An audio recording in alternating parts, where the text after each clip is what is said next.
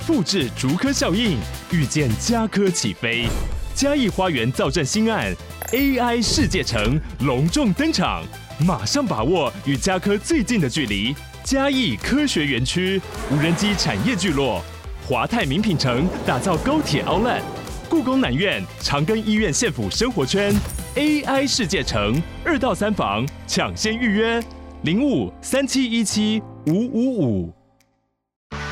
热门财经议题，即时投资快讯，焦点新闻话题，陈凤欣与您同步掌握。欢迎收听《财经起床号》。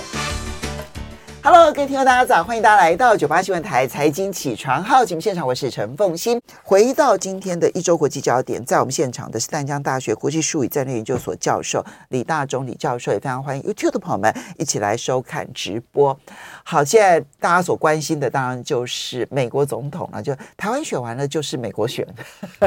年底的这一场选举。呃，上个礼拜呢，是美国的爱荷华州共和党举行初选，哈，那个是打响第一炮的地方。那么，川普呢，果然如民民调所所看到的，超过百分之五十的支持度，远超过第二名的 DeSantis，超过了三十个百分点，当然也超过第三名的海莉，海莉只有百分之十九，哈，差距有三十一个百分点以上。那么，今天晚上美国时间的二十三号。新罕布夏州就要举行初选，这个初选方法跟这个爱荷华州不太一样。可是目前的民调来看的话，川普也是遥遥领先。而昨天呢，佛这个这个本来排名第二的德桑提斯呢宣布退选，所以就变成了川普跟海莉的一对一的竞争。教授怎么看待？对，我觉得共和党啊，这个初选的已经这个选情应该是渐趋明朗啊。目前看起来还是。呃，川普对仗这个所谓的海利一对一啊，因为德桑提斯他是在一月二十一号，他是透过社群媒体啊发一个短片说他退选，而且他是转而支持川普，嗯，所以目前看起来，我觉得海利这边的压力会比较沉重啊，因为一月十五号是其实呃在结果揭晓之前，大家心里面都有个谱，只是没想到呃川普的支持率这么的高，他基本上碾压呃德桑提斯碾压海莉。嗯，对，而且他也没有办法甩开跟海莉之间的差距。对，我觉得重点就是德桑提斯这个的呃退选的声明，呃，因为根据媒体现在的报道是，其实他跟他的幕僚已经有讨论一阵子。啊，因为原本以为是哈，因为呃，接下来是新罕布夏，但新罕布夏其实德桑提斯根据民调其实非常不乐观的，他大概就是百分之十十多而已。哎，没有，我看到最新的民调，CNN 的民调是剩百分之六，哎，那那就是个位数，个位数。所以大家原本会说他把他的这个他的焦点要往往下走，他可能在新罕布夏基本上会弃守。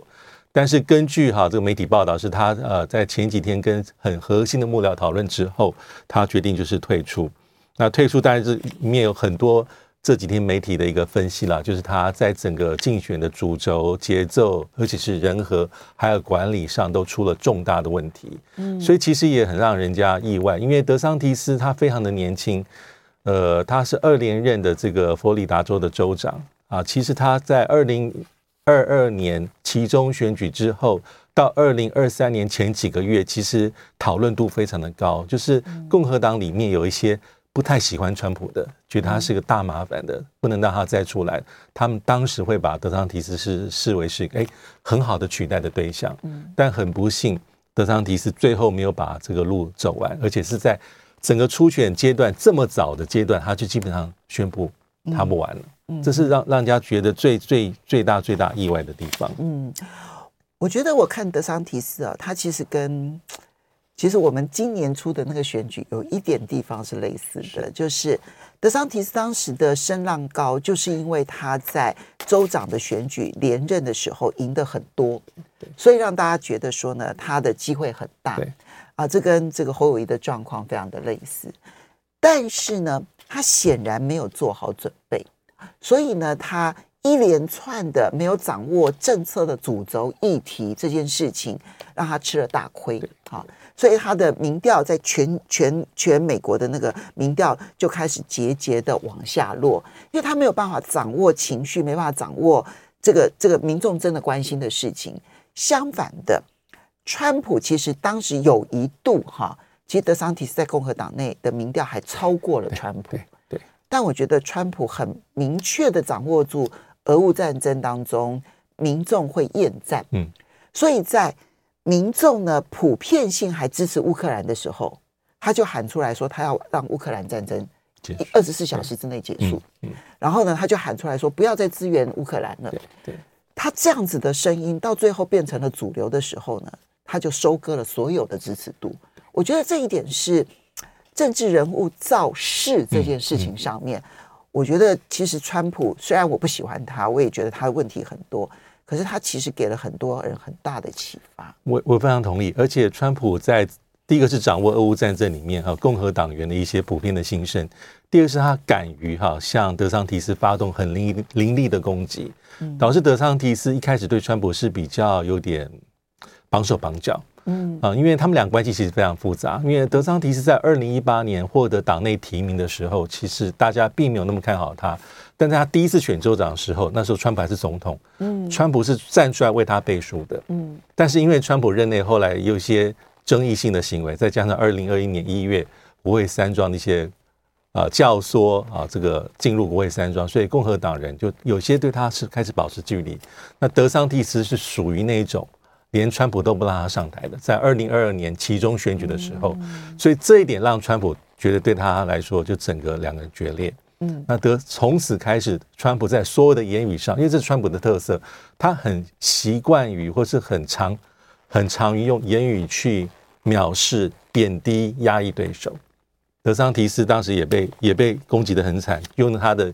呃这个名字的谐音啊，德桑假正经了，就用这样的语言去。那海利现在面临到同样的一个苦处，德桑，这是川普，所以这一这一战里面，我觉得，呃，因为有些媒体哈很系统的分析为什么德桑提斯要退，那现在当然讲说是识时务为俊杰，因为你差这么多，你就回去做州长，会也许可以确保保障他未来的政治出路。大概有几个原因，第一个还是呃用人，而且他的这个竞选团队始终不和，那甚至包括在爱荷华州选举之前。呃，被媒体举报了，就是有人透露说，他的最重要的竞选经理、竞选团队还在大选前没有多久，在拼一千片的拼图。这辈子意思说，应该是要积极备战，因为德桑提斯在爱爱荷华州，其实他投入相当大的一个成本，就是重兵部署，希望能够拉，就是这一仗也许会输，而且爱荷华州输其实没有关系，因为根据历史上来讲，其实这个并不是一个动见观瞻的州。它并不是一个真正的指标。嗯，过去很多共和党，其实包括川普第一次二零一六年，他在爱荷华输，但他不影响最后胜出。对，但是大家都希望说这是第一仗，能够先声夺人夺人啊，就是对德桑提斯的一个竞选策略是，我可能是第二，嗯，但应该尽可能接近川普。只要变成一对一，他就有机会，就是有机会。那还有其他原因，就是他竞选资金，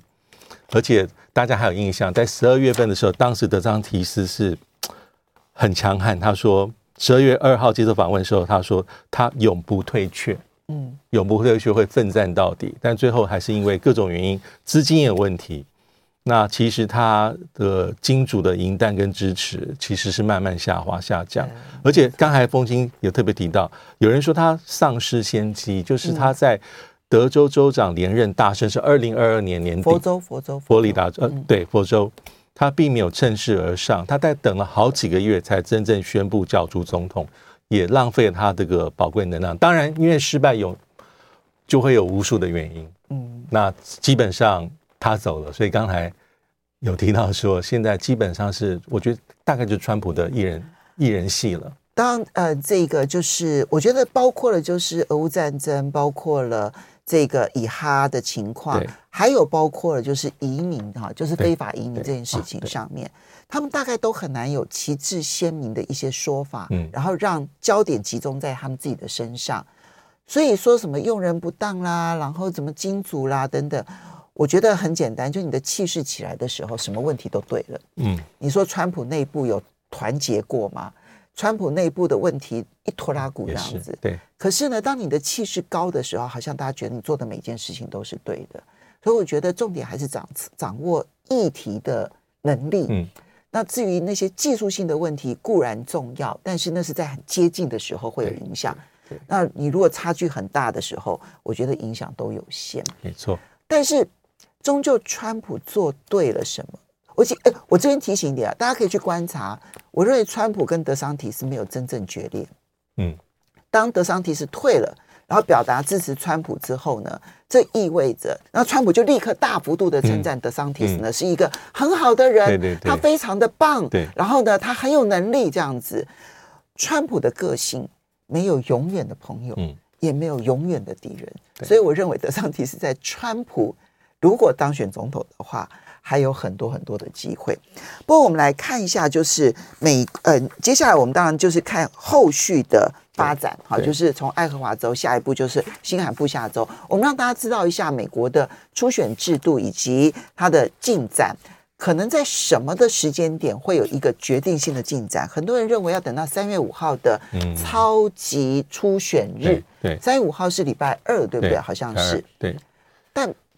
我觉得可能不用到那么。对，今年可能等不到超级初选日了哈。嗯我们稍微休息一下，等一下回来之后，我们就来看一下美国的初选制度。欢迎大家回到九八新闻台财经起床号节目现场，我是陈凤欣。在我们现场的是丹江大学国际术语战略研究所教授李大中李教授，也非常欢迎 YouTube 的朋友们一起来收看直播。好，那么一周国际焦点，美国初选，我们很快的来介绍一下美国初选。那教授，你预判什么时间点是这一次美国共和党？选出他们共和党呃的候选人的时间点，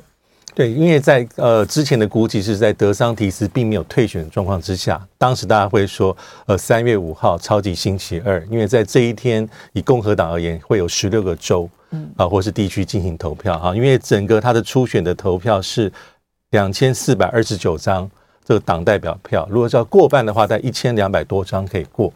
那超级星期二，三月五号那一天会有十六个州和地区。那以共和党而言，它包括了初选，也包括比较多的，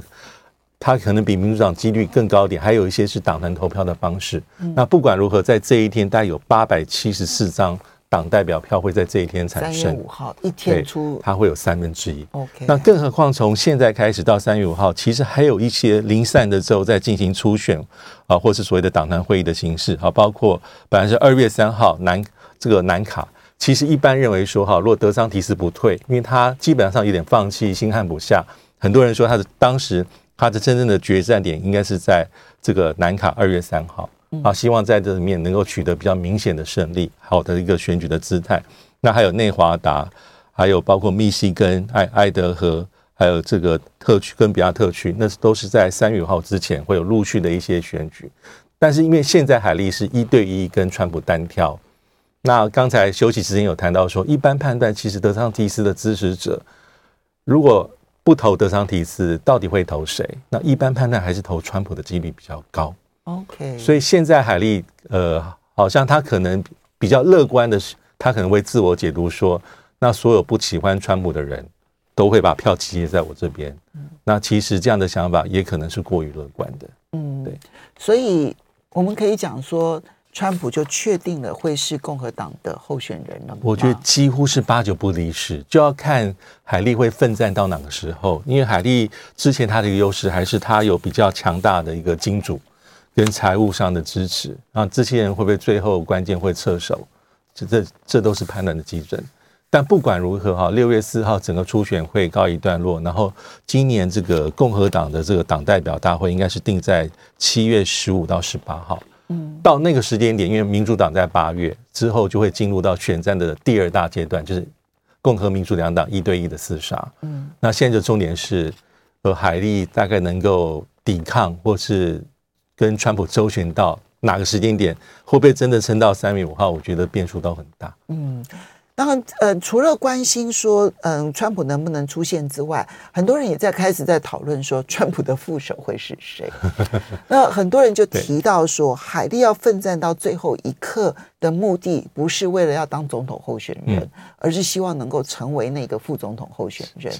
这个几率高吗？其实这个是很有趣的地方，因为我们之前有提到说，因为川普习惯而且擅长在言语上点贬低或嘲讽对手。嗯，呃，德桑提斯之前受过他很大的苦头。其实海利在过竞选过程里面，川普用一样的方法对待他，用他的小名乳名，那甚至被海利回击说你这有点是刻意贬低，因为海海利有印度裔的背景。还又是一个女性的背景，而且川普在之前还有一个讲法是说，因因为当时海莉曾经有一段的声民调声势是往上走，所以川普说。我我很大方的，我很愿意让海莉做我的副手。嗯，其实也是一种竞选策略上的吃对方豆腐。但到目前为止，海莉对这样的一个讲法，他当然因为你要选下去，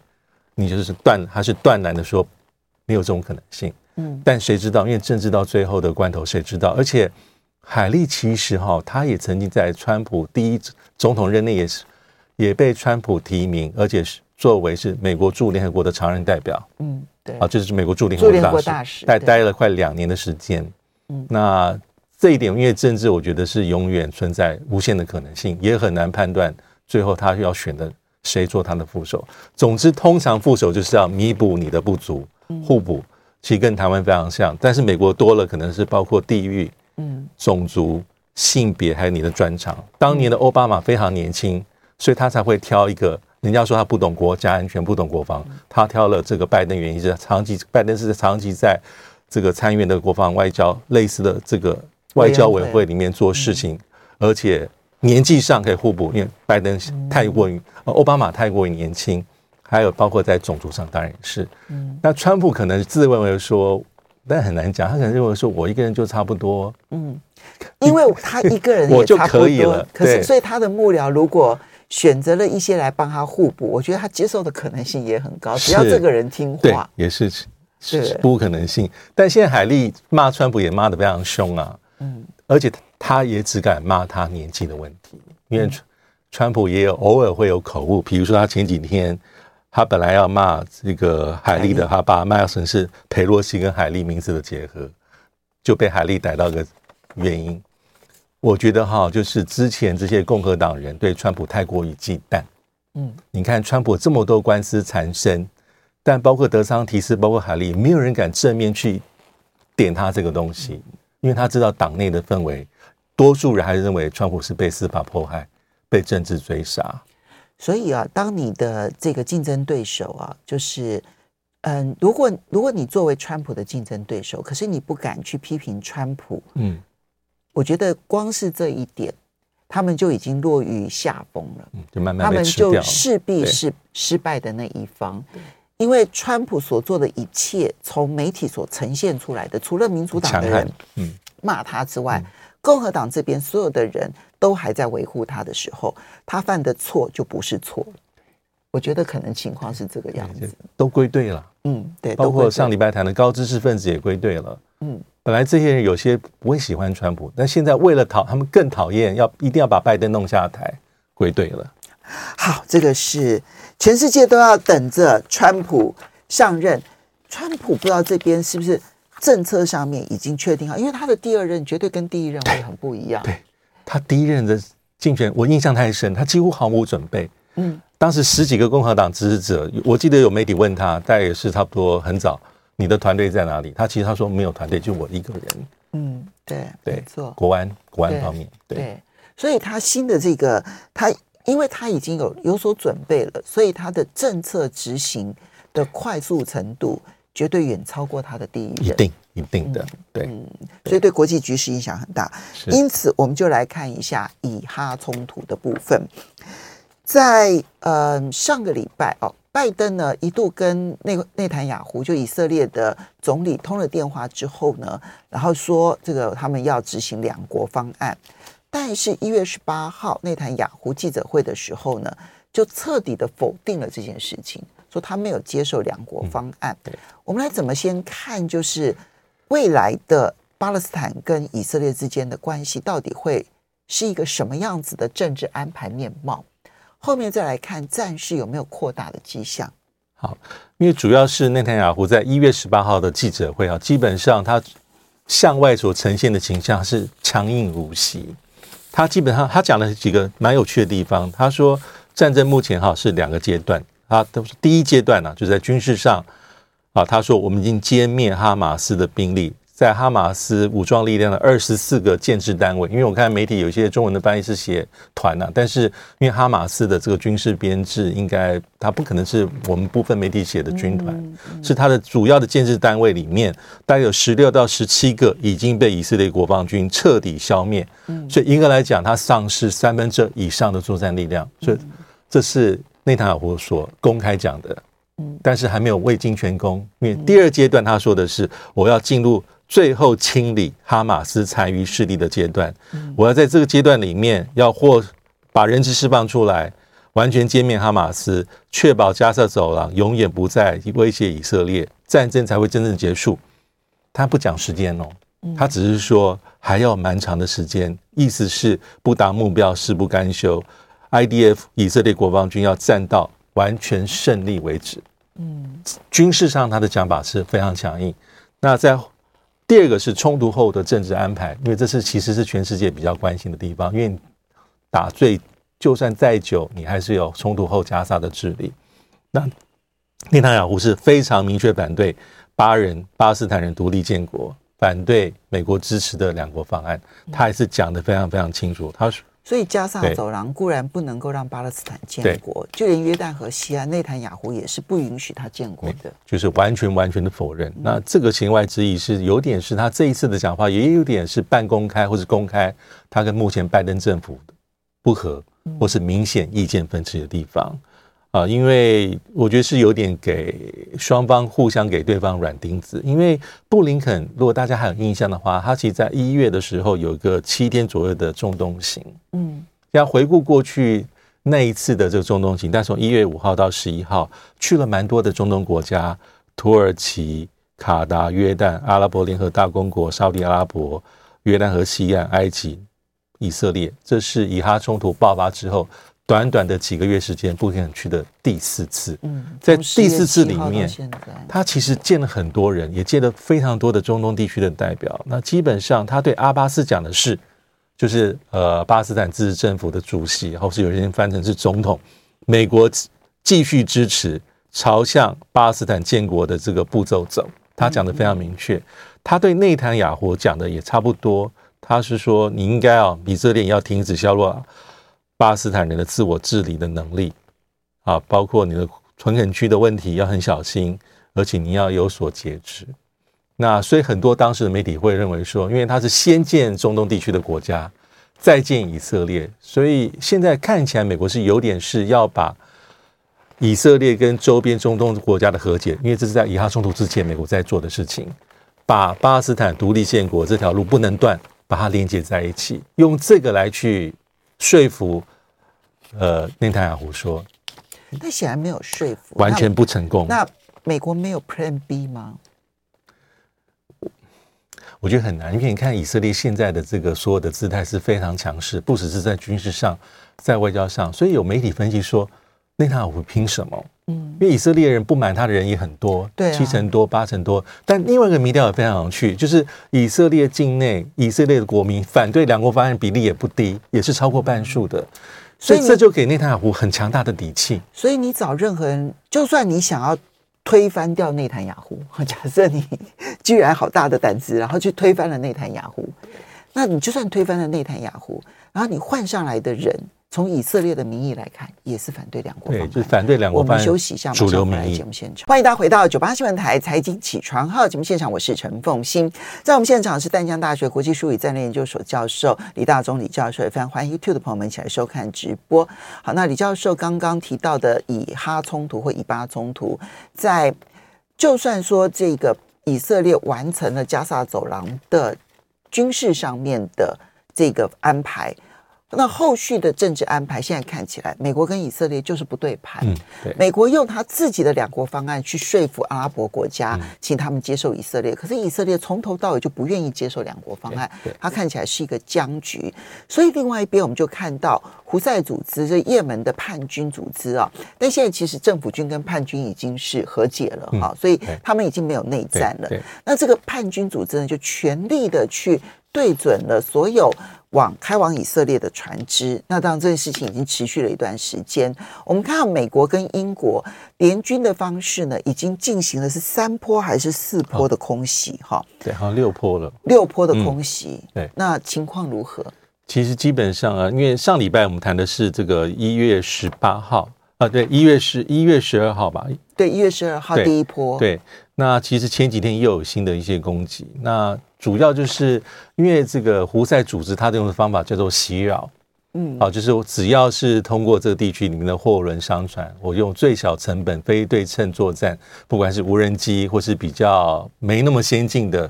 飞弹来做攻击，那未必能够造成很大的一个损伤，但是我就能够牵制，只要是以哈战争没有解决，我就在牵制这方面作战。那英国跟美国当然也是有好多次的一些呃做一个打击，但是我们如果从美国跟英国的讲法，他也说他无意。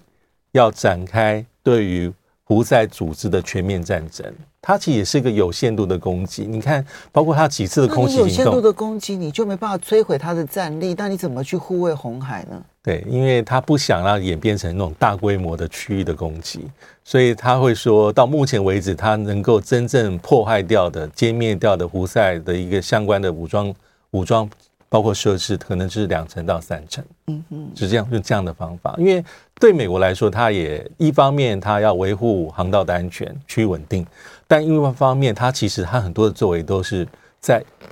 防止这地区里面出现更多的连锁效应。嗯嗯，就像刚才所提到的，其实布林肯去以色列，其实他有几个请求，但很明显这些请求，以色列大会接受是可以，我愿意跟中东地区的国家再慢慢再谈和解。那你布林肯带去的第二个讯息是说，希望你能够节制，你不要对于这个呃这个真主党发动大规模的攻击。所以这就是美国的态度，就是我希望能够把冲突限缩在某一定程度之内。OK，但是我可能就这是你比例原则在拿捏之间。那包括对胡塞组织，我觉得美国的讲法、英国的讲法也是也是如此。他所以，他他也知道他没有办法完全去歼灭，所以他并无意要去歼灭以色列的敌对势力，完全歼灭或是发动一个真正我针对你的战争。他但没有，所以他也要求以色列对于真主党的攻击要要节制，要克制，这是布林肯传达的明确性讯息。这一方面，以色列可能是接受的，嗯，但其他的战后的处理或者建国方案，以色列是打死不退。好，所以美国的目标当然就是希望能够减少这个区域的蔓延风险，对，连锁效应，连锁效应。不能外再外溢了。嗯，但是我们来看伊朗啊，其实在这一段期间，过去他在这个地区打的都是代理人战争，对，但。我们看到过去这一段期间呢，伊朗有一系列的攻击，对，他也攻击了叙利亚北部的伊斯兰国，那当然是为了报复说伊斯兰国说在他们内部所造成的这个恐怖攻击，然后呢，也去攻击了伊拉克北部的库德族，啊，土耳其也都去攻击了库德族，在这个时候真的是大家全都动起来了，然后他又转向往东边去攻击了巴基斯坦。呃，你去攻击叙利亚的北部，你去攻击伊拉克的北部，大家能够理解，因为那些其实都是属于逊尼派所盘踞，然后呢，当地政府无法控制的一些这些组织。但是巴基斯坦跟伊朗好不容易和解，嗯，这是怎么一回事？对，主要是因为刚才讲，其实呃，这一阵子以来呢，小规模的冲突蛮多啊，不管是伊朗、以色列啊，这个其实。最近还有一个最最新的新闻是，以色列出动战机攻击叙利亚境内的伊朗革命卫队，也应该是成功啊，对以色列来成功击杀三名伊朗的将领。OK，那一月十六号，其实伊朗发动对巴基斯坦攻击，当时国际社会是是是是很惊讶的，因为它是锁定在巴基斯坦境内的俾路支省的一个所谓的叫正义军，而且是越境攻击，就是飞弹、无人机。啊，攻击的正义军的军军基地了。那正义军其实成立在十二年，它是被伊朗列为是恐怖组织的黑名单。它是一个呃，这个逊尼派的组织，是被伊朗认定是一个恐怖极端主义，而且是反对和德黑兰的政权。嗯，那而且正义军在一月十号，根据伊朗所说，他在攻击伊朗境内的警察局，也造成一些人民的死伤。那是伊朗，因为伊朗认为说这个俾路。俾路支的这个正义军，基本上还有一些势力是存在于巴基斯坦境内，嗯，所以他必须得越境攻击，才有办法达到他的目标。但这攻击行动基本上对巴基斯坦而言，他的颜面是挂不住，嗯，所以他马上是说你是侵害我们的主权啊，包括进入我们的领空，而且当时啊反应激烈到说啊召回大使，啊要而且要求伊朗驻伊巴基斯坦大使也离境。从此终止双边的接触。这是一月十六号，伊朗越境攻击之后，巴基斯坦政府的反应。嗯，那很快到一月十八号的时候，就是以牙还牙，以眼还眼。巴基斯坦对伊朗境内内部的目标进行军事打击，打击的对象是伊朗境内的所谓的西斯坦俾路支省的所谓的也是一样俾路支解放阵线解放军的据点。这时候出动的是，他就出动是空军战机哦，嗯，这是越入呃进入对方的这个这个空域里面，歼歼十 C，还有中巴联合打造的啊所谓的枭龙战机，嗯，而且。这个巴基斯坦宣称说，因为这些恐怖分子常常也是越境到我的境内来攻击我巴基斯坦境内俾路支省的维安部队。那其实双方都是在越境攻击，基本上是同一批的组织。嗯，这是最有趣的地方。好，所以他们到底事先有没有说好？这一点我觉得是外界所关。看起来呢，伊朗这个先发制人去攻击俾路支。巴基斯坦境内的俾路兹的时候呢，我觉得巴基斯坦政府表现出来看起来是不知道的。可是当巴基斯坦呢是用战机、空军啊战机，然后呢到了伊朗境内，然后去攻击俾路兹的时候，你说伊朗完全没有反应这件事情，以伊朗的军事实力，他理论上来讲应该是察觉得出来，嗯、可是他也没有升空，对他也没有击落这一些空军，嗯。看起来，你觉得他们双方到底有没有默契？这个就很难判断。但是我觉得有个蛛丝马迹可以做个印证，就是很快哦，当这两次军事越境双方的各自越境打击的行动告一段落之后，双方就开始在外交上很快的弥补，很快和解，很快的弥补，包括外长声明，而且。呃，在一月二十二号，两国外长声明里面还特别提到说，应巴基斯坦外长的邀请，伊朗外长将在一月二十九号对巴基斯坦进行访问，而且双方会把大使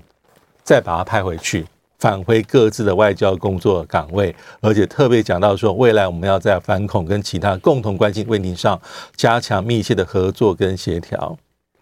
哦。就是一月十六号，伊朗攻击巴基斯坦境内俾路支；一月十八号是巴基斯坦回攻伊朗境内的俾路支。然后才隔四天不到的时间，他们外交部就已经达成了协议。然后下个礼拜一，伊朗外长就要去访问巴基斯坦的，而且基本上这个口完全的马上降温。啊，这个就从很快速的升温，表面上看起来，到双方各自进行一次军事行动之后，而且是越境打击，这是最敏感。然后马上说我们和解，之前的所有外交上的姿态，统统把它拉回到原点，嗯，结束。所以这点有趣啊，因为呃，伊朗跟巴基斯坦其实并不对盘嘛，啊，在早期的时候，因为巴基斯坦属于逊尼派，然后伊朗属于什叶派，那巴基斯坦当然友好的最主要的穆斯林国家是沙乌地阿拉伯。可是，在去年三月啊，因为伊朗跟沙乌地阿拉伯和解了之后呢，这整个区域就立刻好像那个宗派的问题就淡化到了最低点。本来这一次的伊朗越境攻击，那么巴基斯坦的回攻，大家担心的是说，这会不会再使得什叶派跟逊尼派的那一个潜在的恩怨再度的被挑起？但我们现在回头来看，他二十二号。外长就已经达成了共识，然后下个礼拜，伊朗外长就要去访问巴基斯坦。嗯，好像船过水无痕呢。我比较认为是唱双簧。嗯，因为俾路支这个区域的盘踞已久，然后呢，不断的骚扰他们自己的中央政府，相互打击对方的我的恐怖组织，还蛮有意思的。我们要非常谢谢李大中李教授，也非常谢谢大家的收听收看。